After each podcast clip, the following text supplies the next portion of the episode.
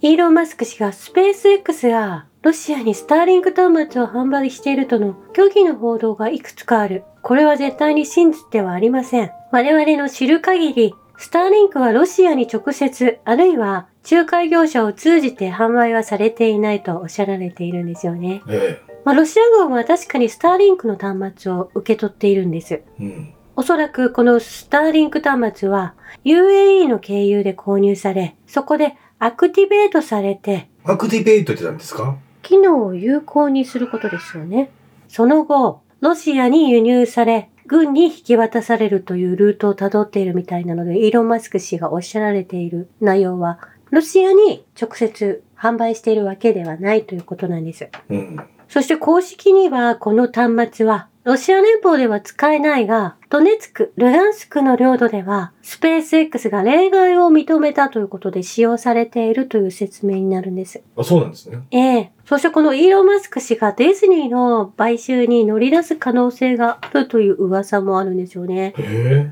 まあ、映画ビジネスを始めたいとお思いだったんでしょうか。ディズニーより Google を買ってもらいたいんですけどね。うん。そしてロシアの内務省は、エストニアのカーヤ・カラス首相を指名手配したということなんでしょうね。えまあ、このカラス首相は、ロシアとの貿易を、まあ、ご主人がなされていたんですけれどえ。も、うん。まあ、すごく反ロシア派で、そして警察当局は、ソ連軍兵士の記念碑の破壊と損傷について事件が起きたと発表なされているんですよね。はまあこれ、ラトビアの司法省、財務省、農業大臣をロシアの内務省はまたし指名手配をしているということなんです。い。うん。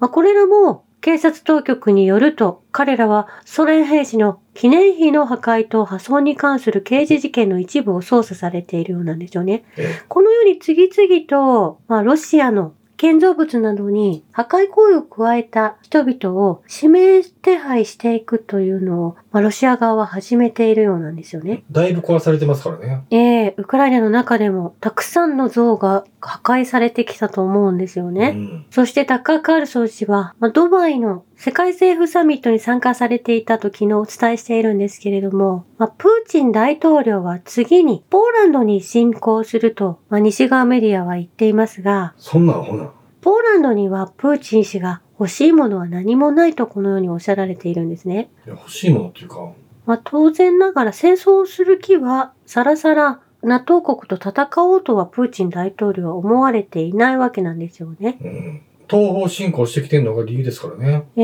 えそしてタッカー・カールソン氏は、ロシアの統治能力を、この世界政府サミットでもう称えていたわけなんですけれども、はまあ、当然その通り、次期大統領選挙の世論調査結果を見ても、3月初旬に行われる選挙への投票率は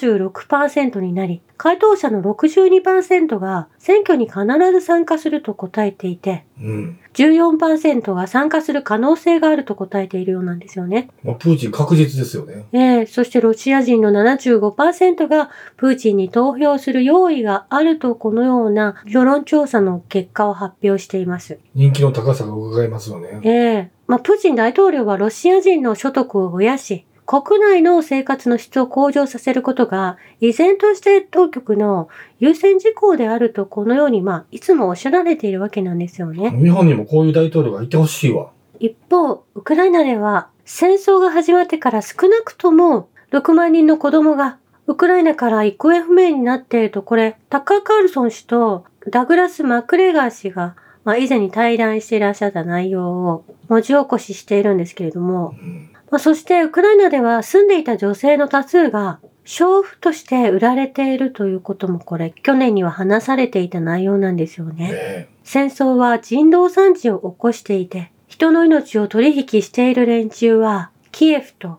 ワシントン DC にいる。それはロシアではないと、このマクレガー大佐が、このゲスト会談でお話をなされていて、それ事実なんですよねえ。。うん。まあ、昨日も大手製薬会社が、ウクライナ人を治験に回していたということも上がってきていますし、いつものニュースを伝えさせてもらいましたね。ええ、まあいろいろな意味で、これ戦後処理が始まってきていると思うんですよねう。ん。そして、ヨーロッパもようやくいろんなことが、これアメリカがですね、ヨーロッパを破壊していることに気づき始めたのかなと思うのが、えオランダの裁判所は、イスラエルがパレスチナのばガザ地区の爆撃に使用した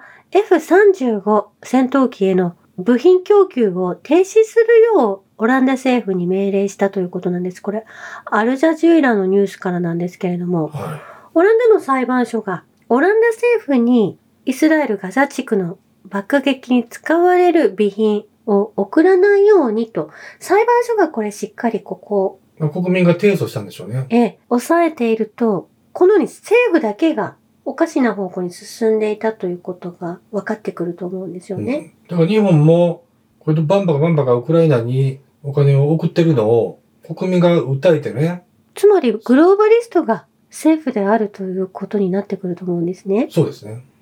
そして EU の外交官、ジョセフ・ボレル氏は、なぜアメリカは未だイスラエルに大量虐殺のため爆弾を与えているのか。世界中の著名な指導者たちがあまりにも多くの人々が殺されているというのを何度聞いただろう。武器を提供するのを減らすべきだろうと、この EU のジョセップ・ボレル氏もこのようにおっしゃられるようになったんですよね。ジョセフ・ボレルといえば、ヨーロッパ人は綺麗な庭園に暮らし、それ以外の人たちはジャングルで暮らしてるみたいなね、そういう差別的な発言をしてた人なんですけど、ええこの人ですら考え方が難化してきたわけですね。ええ、まあ、先民思想である方々も、まあアメリカの意向にはもう乗っていけないということになってきたと思うんですよね。うん。そしてイスラエル国の公式アカウントがガザへの支援を促進しているというような動画、短いクリップを作っているんですけれども、え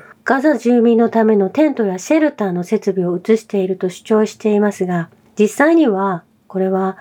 2022年の3月にモルドバでウクライナ難民のためにテントを作ったというものを利用し、我々はガザの人たちを、難民の人たちを助けているかのような、え。2年前の写真を流用してんねんね。ええ、まあ他国のものを利用しているということになってくるんですよね。どうしようもないね。もうまあ、実際に難民キャンプを攻撃しているにもかかわらず、そうやで。このようなことをなされるんですよね。しょうもない。パレスチナ人が盗まれているのはお金だけではなく、昨日も銀行からパレスチナ人のお金を盗んでいるのがイスラエル軍であり、イスラエル人であるとお伝えしたんですけれども、そしてパレスチナ人の遺体をイスラエル軍が盗み、臓器を取られ、切断された状態で返却されているということはもうこれ、まあ何ヶ月か前から言われているお話なんですようね。ん。これ分かっているだけで500人以上に上っているということなんです。まあ、この、いろいろ情報が統制されてるとはいえ、まあ、X とかそういうところではポロポロこういうイスラエル軍によるパレスチナの攻撃が続いてる、悲惨な状況が続いてる中ね、ええ。ニュースや時事ネタを扱ってる言論者の方があまりにもこの話、しなさすぎだと思いますよ。うん。能登の地震の件もね。ええ。もうすごく気になって仕方がありませんが、情報がすごく少ないなと思うんですよね。うん。そしてロシアのラブロフ外相は、パレスチナ問題の慢性的な解決不能が、中東の不安定化の要因だとおっしゃられているんですよね。えまあ、この問題、もちろん後悔のことも指していらっしゃると思うんです。え。うん。後悔で、まあ、フシ派が貨物船を監視しているのも、そもそもガザ地区を攻撃しているイスラエルが停戦を認めないということだと思うんですよね。えイスラエルがラファ作戦を実施する意向の中、ロシアはガザの安定化の見通しはないと見ている。ロシアは内部分裂を克服するためにパレスチナ間の会議を提案しますと、これはラブロフ氏がおっしゃられているんですよね。え。はい。そして南アフリカも国際司法裁判所 ICJ にイスラエルのラハ攻撃計画に対する追加の緊急措置を命じるよう要請しているんですよね。うん。もうガザの人たちは、そのラハ検問所の、まあ、近くにある難民キャンプにいらっしゃるんですけれども、地図を見ても、もう何千人という方々が、もう小さなエリアに閉じ込められていて、そこに爆撃を受けているということ自体を、で、これもともと北の方に暮らしてたガザ地区の人たちを危険だからっていうことで、イスラエル軍がどんどんどんどん南の方に追いやって、こっちに避難してくださいなっていうところに集まったところに爆撃加えてますからね。ええこんなひどい話ないですよ。そしてアイルランドの男の子がパレスチナのために声を上げているんでしょうね。えまあ、これを見ても、まあ、人間は環境と教育次第で天使にも悪魔にもなれる。まあ、本当に環境というのが、育った環境というのがすごく大事だということ。おかしな洗脳をされていない。まあ、親御さんがちゃんと大事に手塩にかけて育てていらっしゃると思うんですけれども、まあ、これを見ても、まあ、子供の頃から考え方が違ってくるわけなんですよえね。この子供は、イスラエルによるパレスチナ攻撃を、もうやめろっていうふうに訴えてるわけですね。ちっちゃいながらえね。え、これもアイルランドのお子さんでいらっしゃって、うんいつも EU 議会でアイルランド人がすごく貢献していると思うんですけれども、はまあ、それを見ていても納得がいくわけなんですい。よね。うんそしてアメリカのバイデン大統領はネタニヤフ首相に対し非公式に、まあ、使ってはいけない言葉でなんとかやろうとおっしゃられていたわけなんでしょうね。バイデンはガザでのネタニヤフ首相への不満が爆発し、イスラエル首相を3回にわたって、まあ、バカ野郎と叫んだんでしょうね。彼の側近側が語ったと NBC が伝えているんですけれども、まあそういう意味では、アイルランドの子供と同じ気持ちなんでしょうね。まあ、彼はもう十分だと。まあ、この紛争が始まった際もネタニヤフ氏に伝えていたと思うんですけれども、ええそれが結構大きくは取り上げられなかったと昨日も伝えたんですよね。うん。まあ、そこで叫んでくださって、あの、ちょっとほっとしたんですけれども、これがポージングじゃないことを願いたいんですよね。うん。そしてバイデン氏は拒否するネタニヤフ氏に対し、これは地獄地獄を見せていると不満を漏らしていたということなんですよね。えそしてバイデン夫妻のところにヨルダンの国王夫妻がいらっしゃったということなんです。これホワイトハウスに迎えられたヨルダンの国王とバイデン氏は何をお話しされたのかと気になるところなんですけれども、え久々にジル・バイデンと行動を共にしたわけですね。まあですがこのヨルダンの国王のスピーチの際もバイデン大統領は後ろでガサガサしてすごく邪魔になっていたようなんですけれども、やっぱり地方なんかな。まあ、ヨルダン国王が今何をおっしゃるのかすごく気になるところなんですけれども、うん。実際にはヨルダンには米軍がありますし、えまあ、気になるところなんですよえね。うんそして昨日も登場したアメリカ民主党上院議員バーニー・サンダース氏がパレスチナを支持すると IPAC、イスラエルロビー団体のヒットリストに乗り落選してしまいますと、このようにおっしゃられているんですよね。ど、どういうことなんでしょうね。イスラエルロビーがまあアメリカの中に行ってこの本当のことを言ってしまうと、パレスチナを支持すると、ヒットリストっていうのは暗殺リストってことね。はい、ラバーディ・サンダースはそこに入れられてしまったっていうことね。まあ、そういうことになると思うんですけれども、まあ、このイスラエルロビーが、シオニストがずっと邪魔をしてくるということなんですよね。えまあ、そしてイスラエルの左翼政府を揺るぎなく支持していることは、まあ、アメリカの事実であるということをおっしゃられているわけなんです。え。うん。まあ、昨日のスーパーボールも同じくなんですよね。えまあ、それを支援しているのがイスラエルであり、まあ、アメリカもイスラエルを今までずっと支持してきたということだと思うんですよね。え。うん。まあ、そして、ロバート・ケネディ・ジュニア氏が、これここに繋がると思うんですけれども、はまあ、先日、シオニストの影響力がアメリカにありますよねという質問をなされた時のこと彼のおお答えが、まあ、止まってしまってフリーズしてしまったということを、い。いつもの質問伝えましたよね。ええまあ、そこに繋がってくるわけなんですよね。うん。今のバーニー・サンダース氏がおっしゃられていることと全く同じに、彼は今、大統領選挙戦に出馬していらっしゃって、シオニストに関すること、そして、イスラエルを応援しなければいけない、パレスチナを支持することは許されないという状況に実際にあるんだと思うんです。えまあ、ですので、ロバート・ケネディ・ジュニア氏は、以前ニューヨークポストで CIA が JFK、彼の暗殺に関与していたという、まあ、説得力のある証拠があると語っていらっしゃったんですよね。え。うん。そして CIA が関与していただけではなく、その犯罪の痕跡を消していたとも、まあ、これ述べていらっしゃったんです。はそこ言葉を濁していらっしゃるわけなんですけれどい。も、うん。まあこれこそが IPAC であり、シオニストであるということを指していらっしゃると思いますし、まあ、実際にこの暗殺が CIA が行ったとロバート・ケネディ・ジュニア氏は、そこまでを伝えることしかできないんだと思うんです。まあ、とにかくこの世界は6%の人たちによって支配されてるということを、ジョン・ F ・ケネディは国民に知らせたばっかりに、ああいう事件が起きましたからね。ええまあ実際には、まあ、このジョン・ F ・ケネディの暗殺の開示をしていくとアメリカは公表していたんですけれども、まあそれが延期になったり、まあいろいろうやむやになるわけなんですけれども、暗殺者は CIA の監視役のユダヤ人のスパイ、ルーベン・エプロンだったことが、ジョン・ F ・ケネディ、新聞上では判明しているんですけれども、それを取り巻く、まあその指示を出した人は誰なのかということが上がってきていないので、これはは公開されたとは言えないと思うんですよね。そうですね。で、実際は、隣に乗ってた奥さんのジャック・リンが、手のひらサイズの小型銃で撃ち抜いてる可能性ものある写真も多く出てますからね。うん。まあ、ですここので、の、この真相は明らかにしてもらいたいですよね。うん。まあ、ですので、本当のことが言えない。まあ、そして選挙を控えているがために、余計そういった事実、そしてイスラエルを支援しなければいけない。まあ、イスラエルを悪くは言えないジョン・ F ・ケネディさんが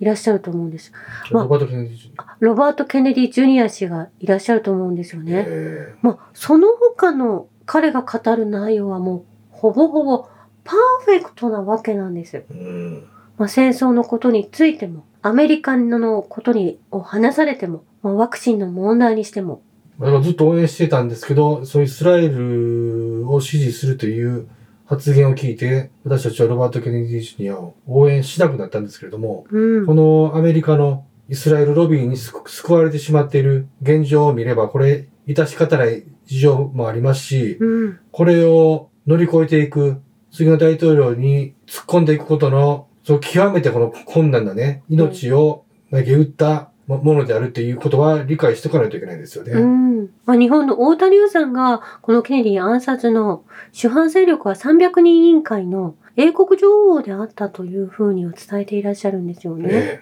まあ、そのようなはっきりとした発表がアメリカでなされていないということえも、うん。まあそうですし、まあ何者かが昨年公開すると言われていた情報開示を、まあ、延期するようバイデン氏に伝えた者がいるわけなんですよね。えまあ、そしてバイデンは公開延期に同意し、それが流れてしまったということも事実、圧力がかかっているわけですよえうね。んまあ、この太田隆史っていうのは日本のこういった闇の勢力をずっと解明してきた人なんですけど、うん。この方のファンが結構多くいましてね、うん。この方が書かれた書籍にも有力な内容が多く記載されてるはずなんですよね。まあ私たちは事実何が起こったということを知りたいわけで、うん。そのためにこのニュース続けてるみたいなもんですからええね。まあですので今後も追っていきたいと思うんですけれども、えまあ、実際にはそういった問題がアメリカにはあり、まあ、イスラエルロビー団体の IPAC、まあ、そこがアメリカ政府を牛耳っているということになるんですよえね。うん。まあ、この IPAC が反共であるということもわかるのが、この IPAC という団体がウイグルの問題を作ってきた団体でもありますし、え関与しているわけなんですねえ。うん。そして私がそれで気づいたのは CPAC というのはやはりこれ CIA の C を取ったものなんじゃないかなと勘ぐってしまうわけなんですよで、ね。 IPAC と CPAC っていうのは、兄弟関係にある可能性はあるということですえね。え、そのように考えると納得、まあ、同じ方向に向かっているなと思うんですよ。うん。工作をして、まあ、アメリカを動かしている人たち、動かそうとしている、まあ、団体であるということにつながるんじゃないでしょうか。そうですね。だからまあ、ここまでいろいろこう、ユダヤロビー団体の内容が出てくるたびに、このトランプっていう存在が異様なものとして映るわけなんですよね。うんそれを私たちが訴えてるわけなんですよね。ええ、で、これ不思議なことに、トランプを批判してる言論者が案外少なくてね、うん。ちょっと驚いてるんですけどね。まあ、逆に向こうからするとトランプのことをそんな風に言う人は少ないなと思っていらっしゃると思うんですけどね。まあ、先日もお話ししたアメリカが情報源として愛用している自称、まあ、ジフワードを仕掛ける正規の嘘メーカー、ドイツ人のエイドリアン・ゼンツ氏が、まあ、BBC に買収されウイグルの問題も、まあ、シナリオを敷いてきた方でいらっしゃるとお伝えしたんですけれども。この方が全部プロパガンダのストーリーを書いてるわけですよね。ええ。まあそしてもう一方、今日はこのユダヤ人の団体のお話が出たので、この2019年と2020年にロシアがバルト三国を攻撃すると予測をしたり、プーチン大統領の死亡説を頻繁に、まあ、この嘘情報ですね。はい。デマ情報を拡散していた方が、このバレリー・ソロビーという方でいらっしゃるんですけれども。もう一人いたんですかええ、また、もっとたくさんいると思い、思うんですよ、ええ世界には。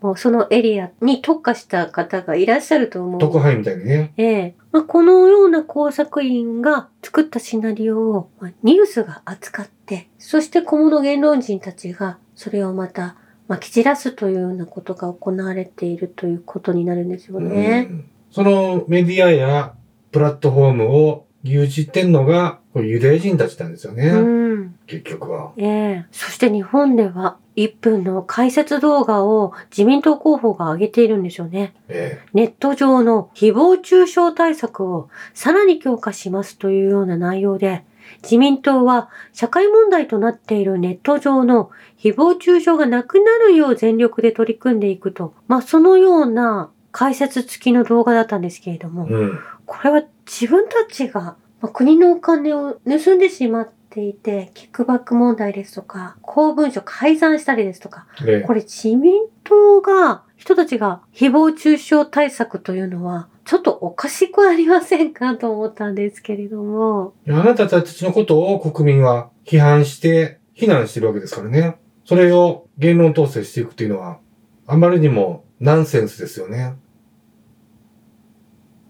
あまりにも不条理ですよね。というかあまり、もう自分たちが犯人で、になってしまっている立場にいて、こういったことを広報で流すというのは、とても恥ずかしいことだとは思うんですけれども、もう捕まったらええねん、もう。そうもそして茂木自民党幹事長が選挙経費を二重計上していたということが明らかになり、公職選挙法違反の疑いということなんですよね。う、えまあ、こういうものを隠すために、このような自民党が広報で、誹謗中傷対策を強化するというのは、まあ、これお笑い草だと思うんですよえね。そうですね。まあ、国民たちはこんな広報の内容を見ても何も驚きませんし、法を犯している人たちは、あの、確実に処罰されなければいけないものを、まあ、記憶が曖昧ですとか、忘れてしまいましたということであれば、すべての犯罪が許されることになると思うんですよね。うん。まあ、それを詰めていくとこのように誹謗中傷だとおっしゃられるのはこれなんか匂ってきますよね。もうアイルランドの子供の爪の赤を飲んで、家から出てこんかったらええ、めちゃくちゃなんか家から出てこんでいいでよ、もう。仕事せん方がいいもん。もう仕事じゃなく犯罪を犯していらっしゃると思うんですよね。うん。まあ、この二重形状とか、